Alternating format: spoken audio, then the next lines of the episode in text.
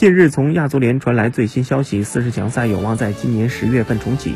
中国队男足剩余的四场比赛将分别在十月和十一月进行，比原定计划推迟了一个月。根据最新的安排，中国男足剩下的四场四十强赛分别是十月八号主场对阵马尔代夫，十月十三号客场对阵关岛，十一月十二号主场对阵菲律宾，十一月十七号主场对阵叙利亚。